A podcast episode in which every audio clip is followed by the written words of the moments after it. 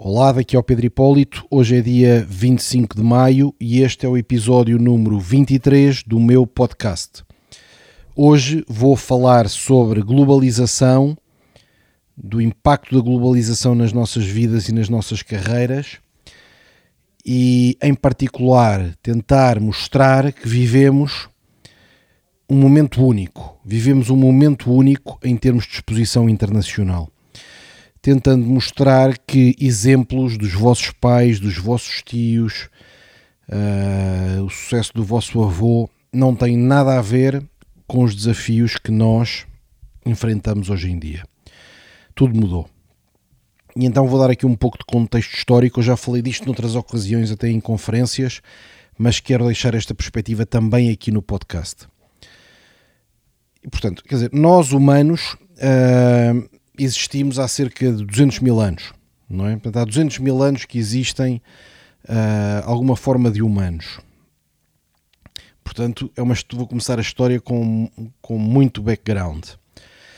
Uh, mas se olharmos, por exemplo, para 2020 anos atrás, quando uh, Jesus Cristo nasceu, pá, não havia não havia nenhum tipo de praticamente nenhum tipo de comércio internacional ou de movimento internacional não é? as pessoas têm uma vida muito local já sei que alguém vai referir para a Rota da Seda o Império Romano Epá, e podíamos estar aqui o dia todo a dar exemplos disso mas se compararmos isso com um porta-contentores cheio de contentores até ao teto a atravessar o Atlântico uh, e se em vez de for um forem 100, epá, não, é incomparável com o volume de trocas que há hoje em dia. É incomparável. Portanto, a Rota da Seda e o Império Romano é interessante para dar uma perspectiva histórica e é interessante para pensarmos que já haviam as primeiras trocas, mas não tinham volume. Um, e porquê que não tinham volume? Epá, porque imaginem, epá, já, já nem é preciso ir tão atrás mas há uns séculos atrás, epá, mandar uma mensagem, como é que a mensagem era transmitida para longe? Epá, era um tipo que ia a cavalo com uma, com uma carta, não é? Ia entregar uma carta. Portanto, queriam fazer uma encomenda, epá, quer dizer, há 100 anos atrás, há 200 anos atrás. 100 anos atrás, se calhar já havia mais, mas há 200 anos atrás, epá, ia, ia, ia um tipo num cavalo com uma carta com a encomenda, era isso. E depois ele mandava-vos mandava-vos os artigos uh, a importar uh, num barco de madeira uh, que levava pá, meia, meia dúzia de caixitas lá dentro. E depois que pagavam como? Era em ouro e prata. Pá, hoje em dia, nós se quisermos fazer uma transferência para os Estados Unidos, já hesitamos um bocadinho a pensar como é que aquilo se faz. Agora imaginem mandar é um, uma caixa com moedas de ouro ou moedas de prata, para com o risco do barco afundar, sem, sem recibos, sem confirmações, sem forma de telefonar para lá, sem WhatsApp, sem nada, não é? E portanto vocês percebem que aquilo que vos chega através do ambiente familiar, através daquilo que vem à vossa volta, dos profissionais mais velhos que, por quem têm respeito, percebem que é muito influenciado por uma realidade que já não existe não é? A Malta era muito importante localmente, era muito importante localmente, sim, mas não, não tinha qualquer uh, nem reputação nem, nem concorrência internacional. Temos que perceber que a primeira chamada telefónica internacional foi feita entre o Canadá e os Estados Unidos só em 1881. Portanto, a humanidade toda antes de 1881, não é? Uh, centenas de milhares de anos. uh, e desde que Jesus Cristo nasceu são precisamente 1881 anos. Não tinha qualquer hipótese de fazer um telefonema internacional. E 1881 não é muito tempo, é agora há pouco tempo. Um, por exemplo, a Pan American. A Pan American fez o primeiro voo transatlântico de passageiros comercial que foi um voo dos Estados Unidos para a França. Quando é que este voo foi? Em 1939. Portanto, até 1939 não era possível comprar um bilhete de avião transatlântico. E quer dizer, depois veio a Segunda Guerra Mundial. é? Epá, portanto, percebem, em 1939 uh, alguns dos vossos avós e seguramente os vossos bisavós já, já, já viveram antes desta data. Portanto, são datas super recentes. Portanto, até 1939, alguém de França queria ir aos Estados Unidos, tinha ir de barco. Tinha ir de barco, pá. E demoraram não sei quanto tempo, no meio do Atlântico, com ondas enormes. Portanto, as pessoas não iam. Quer dizer, ia meia dúzia de pessoas. E os imigrantes que iam, faziam uma única viagem, chegavam aos Estados Unidos de barco, ficavam lá, nunca mais voltavam. Um, e, e, alguns ricos pá, talvez fizessem talvez fizessem esta viagem mas, mas muito pouco muito pouco. E portanto isto, pá, eu, qual é a utilidade prática disto que eu vos estou a dizer? É para perceberem que as gerações anteriores não tinham acesso não podiam sequer viajar. Nós pensamos no impacto da internet e não sei o quê mas eu estou a dizer é pá, nos meios de transporte o primeiro voo transatlântico entre os Estados Unidos e França foi em 1939 super recente. E para vos dar um exemplo português, um, a TAP uh, teve um voo uh, inaugural de Portugal para Angola, para Moçambique e voltar a Portugal só em 1946. Só depois da Segunda Guerra Mundial. Portanto, as pessoas iam para as colónias como iam de barco, não é? E este voo Portugal, Angola, Moçambique e voltar a Portugal, demorava 15 dias a completar com 12 paragens. Era quase como ir de barco, mas, mas ia pelo ar. Não é? Epá, e de facto, epá, eu acho que isto ajuda a perceber. Epá, eu estou a falar de 1946, não estou a falar de há 500 anos atrás. Até aí não era possível ir a Angola de avião, não é? É isto que eu queria que vocês percebessem. Pá. E, portanto, uh, isto é muito recente, 1946. Por exemplo, o meu primeiro voo internacional foi já um voo direto de Moçambique para Portugal em 1977.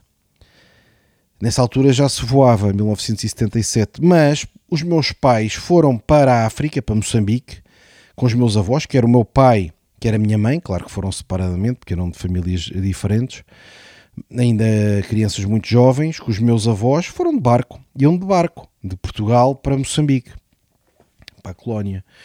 E, epá, e portanto percebam que as oportunidades que existem hoje em dia são radicalmente diferentes daquelas que existiam há muito pouco tempo. Uh, e estou-vos a falar de meios de transporte. Porque, porque eu acho que é importante pôr os meios de transporte nesta equação. Porque muitas vezes nós falamos em redes sociais, em internet, em tecnologia e não percebemos que os próprios meios de transporte são super recentes. Os meios de transporte que nos permitem fazer uh, viagens longas são super recentes. Uh, mas se quisermos falar em telecomunicações, por exemplo, o primeiro uh, telemóvel GSM foi lançado pela Nokia em 1992. Uh, e, e, nesse ano, nesse preciso ano, foi quando uh, Portugal, uh, em Portugal, a Telecel, onde eu depois trabalhei, e a TMN começaram a trabalhar as telecomunicações móveis. Eu juntei-me à Telecel em 1996, o ano em que os telemóveis GSM pré-pagos foram lançados. E portanto, epá, percebam o que eu vos estou a dizer. O meu primeiro emprego foi o ano em que os telemóveis pré-pagos foram lançados globalmente. E, e, os telemóveis GSM tinham só mais 4 anos do que isso, porque foram em 1992. Pá, percebam quão recente é. Quão recente é. Pá, eu não sou um velho de 90 anos, tenho 47 anos e o meu primeiro emprego foi quando as pessoas começaram a ter telemóveis. E portanto, na geração, por exemplo, dos meus pais, epá, foi toda feita a vida sem nada disto. Não é? Eu lembro-me em miúdo, pá, não havia telemóveis para ninguém, não é? Eu devo ter tido o meu primeiro telemóvel, tinha talvez, é pá, foi quando me juntei à Telecel, não sei, 24, 25, não é? Uh, e portanto antes disso não havia, é pá, não havia. O, a internet, o Netscape Navigator, que era um web browser lançado em 1994 e que revolucionou o acesso à internet, porque até aí não, não havia web browsers de, no sentido em que nós os usamos hoje em dia. Para 94 foi aqui ao virar da esquina. A minha irmã trabalhou na Netscape Communications Corp uh, em Silicon Valley, na Califórnia. E ela trabalhou lá, epá, nova ainda, mal tinha acabado a universidade.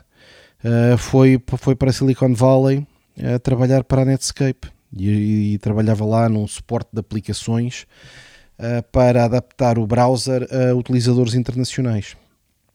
Ela na altura tinha 20 anos, acho que nem sequer tinha uh, terminado a faculdade quando, quando, foi, quando foi trabalhar para a Netscape em 1996. Tinha a empresa dois anos, tinha a Netscape dois anos. Claro que depois a Netscape uh, foi destruída quando a Microsoft começou a oferecer o browser gratuitamente uh, inserido como parte do Microsoft Office, não é? Uh, e portanto, mas, mas é para perceberem, pá, estamos a falar de uma coisa da minha geração. Antes disso não, não, não havia. Epá, eu, por exemplo, quando estava quando estava epá, na telecel, usava-se pouca internet, usava-se os telemóveis, eram aqueles telemóveis completamente dumb phone, aqueles básicos. Epá, e portanto, eu sou a geração da, da transição, eu sou a geração da transição. Aqueles que tenham menos 10, menos 20 anos do, do que eu são a nova geração. Foi a primeira geração no planeta que teve estas ferramentas todas. A Google foi só fundada em 1998, o Facebook em 2003 e o WhatsApp em 2009. É para percebam isto. O WhatsApp foi fundado em 2009. Uh, 2009 foi também a data em que eu comecei a dedicar-me a, a, tempo inteiro a desenvolvimento de negócios internacionais. Uh, na altura, preparar o lançamento da CIBS International, que depois entrou em funcionamento pleno em 2010. Mas, portanto, antes de 2009 não havia WhatsApp. Não havia WhatsApp. Portanto, alguém que quisesse mandar um SMS daqui para a Nigéria, daqui para a Angola, epá, não tinha certeza absoluta que o, que, que o SMS lá chegasse não é? Pá, porque eu ainda hoje, se eu mandar um SMS daqui para a África, pá, não, não, é muito claro que lá chego, como não tenho qualquer notificação de entrega nem nada disso. Não é claro que lá chego, não é claro que a pessoa responda. E portanto, o WhatsApp vai revolucionar essa garantia de comunicações a longa distância entre redes, permitindo muito mais fácil comunicação internacional. Mas, mas quer dizer, o WhatsApp é 2009, portanto são 11 anos, é super recente mas, mas quer dizer, o Facebook é 98, o Facebook é 2013 e, o, e a Google é 98. Pá, são coisas recentes, pá, são coisas recentes. Pá. Uh, quem está a ouvir isto já, já era nascido quando estas coisas foram lançadas. Uh, e portanto, pá, são, nós estamos de facto, somos os primeiros humanos. Isto é importante porque não é para saber a história da, da da internet e a história das telecomunicações. É para termos esta noção, isto é que é a mensagem que é importante reter. Nós somos os primeiros humanos que temos meios de transporte de longa distância e telecomunicações seguras e, e reliable de longa distância que nos permitem estar expostos internacionalmente. Uh, portanto, toda a humanidade até nós não tinha. E portanto percebam, pá, estes desenvolvimentos tipo WhatsApp, cerca de uma década, uh, uma década não é sequer meio por cento, meio por cento do tempo que decorreu desde o nascimento de Jesus Cristo, não é?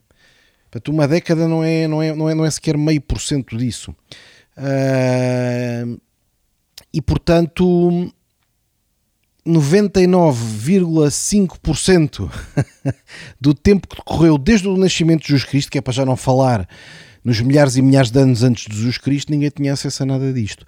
E, e, e então, o que é que nós temos que concluir com isto?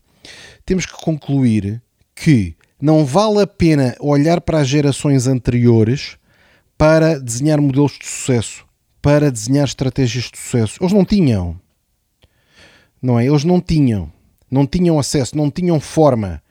Já me ouviram falar do livro do Phil Knight, fundador da, da Nike.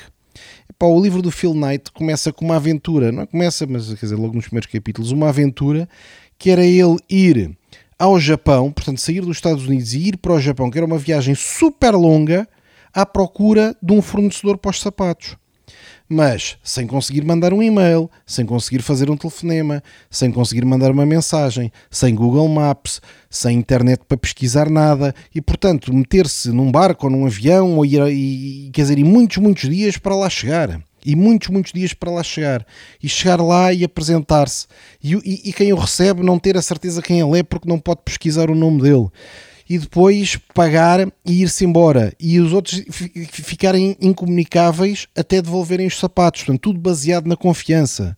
E os sapatos serem entregues dois, dois meses, três meses depois, em que ele tinha que esperar. Quer dizer, não podia, não conseguia fazer um telefonema internacional, não conseguia mandar uma carta. Quer dizer, ou mesmo que mandasse, demorava tanto tempo a entregar que a comunicação não era fluida. É interessante. Portanto, o livro chama-se Shoe Dog, eh, que é a biografia do Phil Knight, fundador da Nike e mostra um pouco isto, não é? Que nós estamos de facto nas primeiras gerações, na primeira, não é nas primeiras, é na primeira geração que tem as ferramentas que nos permitem estar expostos internacionalmente. Os nossos pais não tinham, os nossos avós muito menos, e todos os outros humanos em séculos e séculos e séculos e séculos e séculos de história não tinham. E o que é que isso faz mudar? Faz mudar o seguinte: nessas outras milhares e milhares e milhares de anos antes, antes de nós, as pessoas tinham que ser populares, aceites e respeitados naqueles que estavam à volta dela. Porque só conseguiam comunicar, pá, se calhar num raio de 50 km à volta da casa deles. Quer dizer, não, quer dizer, é, casavam num raio de 50 km, trabalhavam num raio de 50 km, os amigos e a família viviam todos ali ao pé e, portanto, o jogo social nessas outras gerações todas antes de nós era, sobretudo, fazer com que esses que estão próximos gostem de nós e evitar a todo custo que eles nos expulsem da comunidade. Portanto, ficarmos, sermos ridicularizados, sermos gozados uh, e tudo mais. Hoje o jogo mudou, porque hoje o jogo face à escala de 7 bilhões de habitantes, 7 mil milhões de habitantes no planeta todo. E portanto não é o jogo de seduzir aqueles que estão à nossa volta, mas é o jogo de estarmos expostos para que o planeta nos consiga encontrar. E quem é que nos, temos interesse que nos encontre? Aqueles que gostam de nós como nós somos. Aqueles que têm interesse no nosso produto, no nosso serviço, como ele é. E portanto a atividade alterou-se substancialmente. Os modelos de sucesso que estavam para trás eram válidos porque não havia ferramentas para serem de outra maneira. Um, hoje em dia, e é isso que é a fundação da minha empresa, 5000 Miles, eu acredito que todas as empresas, todos os indivíduos precisam de exposição internacional. Aqueles que são solteiros, é pá, porque que a vossa mulher tem que ser alguém que vive no raio de 50 km à volta da casa, da vossa casa, não é? Pá, se calhar uma, há uma miúda do outro lado do planeta para que tem muito mais fit, não é? E as empresas também é assim, e as empresas também é assim. Porquê que andam a tentar convencer clientes que sempre os desprezaram, que têm relações com outras pessoas que estão à porta de casa, quando há importadores por todo o lado no planeta que pode ter interesse naquele produto? E portanto, não é dar o salto para desprezar o que é local, mas é mesmo o que se chama globalização. Nós temos que saber pensar, temos que saber ser apelativos, temos que conseguir jogar num tabuleiro que é global. Todos os modelos anteriores de sucesso, o vosso pai, o vosso tio, o vosso avô, não servem. O jogo teve reset e recomeçou com regras novas nas últimas décadas. Um abraço até ao próximo episódio.